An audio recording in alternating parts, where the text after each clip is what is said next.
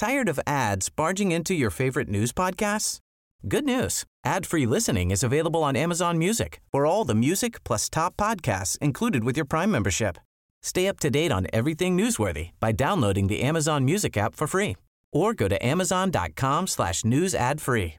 That's amazon.com slash news ad free to catch up on the latest episodes without the ads.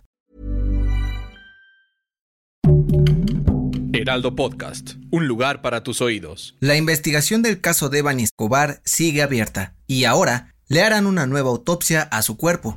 Esto es Primera Plana de El Heraldo de México.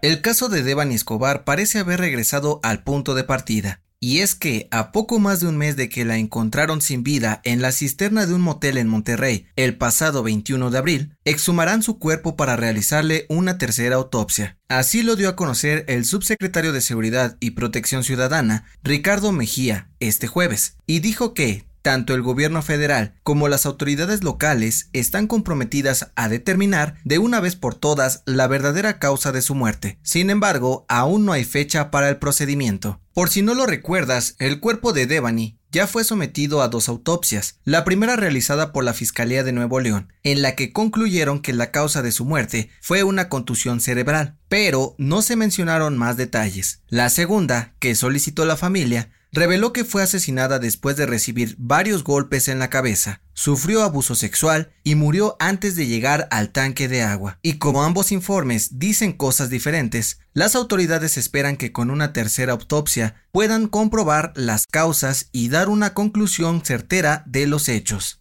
El papá de la joven, Mario Escobar, dijo estar de acuerdo con esta exhumación para confirmar su hipótesis, pues insiste en que su hija fue víctima de feminicidio por lo que en caso de comprobarse, las autoridades deberán ir tras los presuntos responsables. Con información de Daniela García y Francisco Nieto.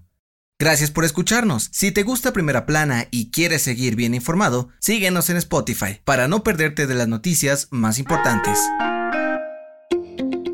Algunos de los rótulos y murales pintados sobre puestos callejeros o las paredes de la Ciudad de México son verdaderas obras de arte para muchos de nosotros, pero la alcaldesa de la Cuauhtémoc, Sandra Cuevas, piensa lo contrario y por ello pidió quitarlos.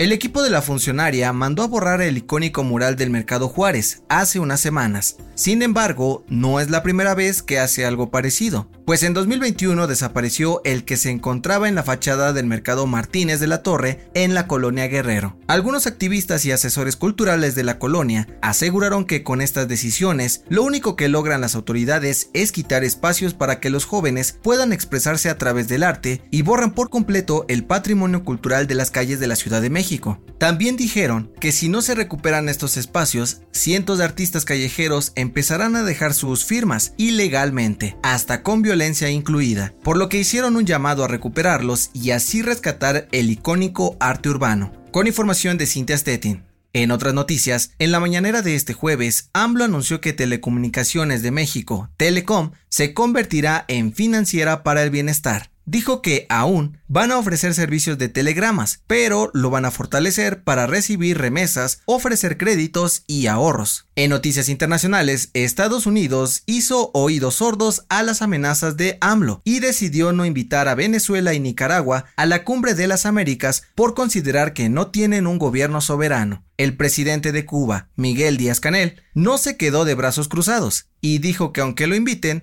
no asistirá pues asegura que el gobierno de Joe Biden solo quiere más control sobre los países latinoamericanos. Y en los espectáculos, la Fiscalía de la Corona Británica dio a conocer que el actor Kevin Spacey fue acusado de cuatro cargos de agresión sexual contra tres hombres en Reino Unido. Los abusos habrían sucedido en dos ciudades de Inglaterra entre el 2005 y 2013. El dato que cambiará tu día.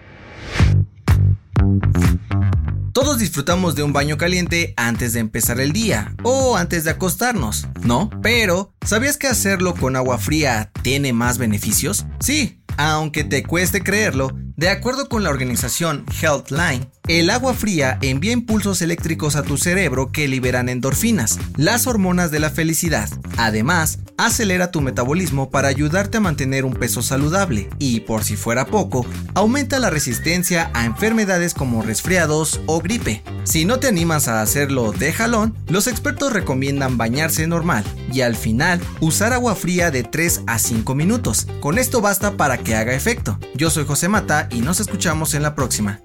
Esto fue Primera Plana, un podcast del Heraldo de México.